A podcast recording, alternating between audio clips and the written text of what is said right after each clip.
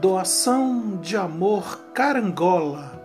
A campanha Doação de Amor da Igreja Presbiteriana em Santa Rita está arrecadando alimentos não perecíveis, roupa, calçados, fraldas, leite, água e tantos outros, com objetivo no auxílio às famílias que perderam tudo nas fortes chuvas de Carangola e região.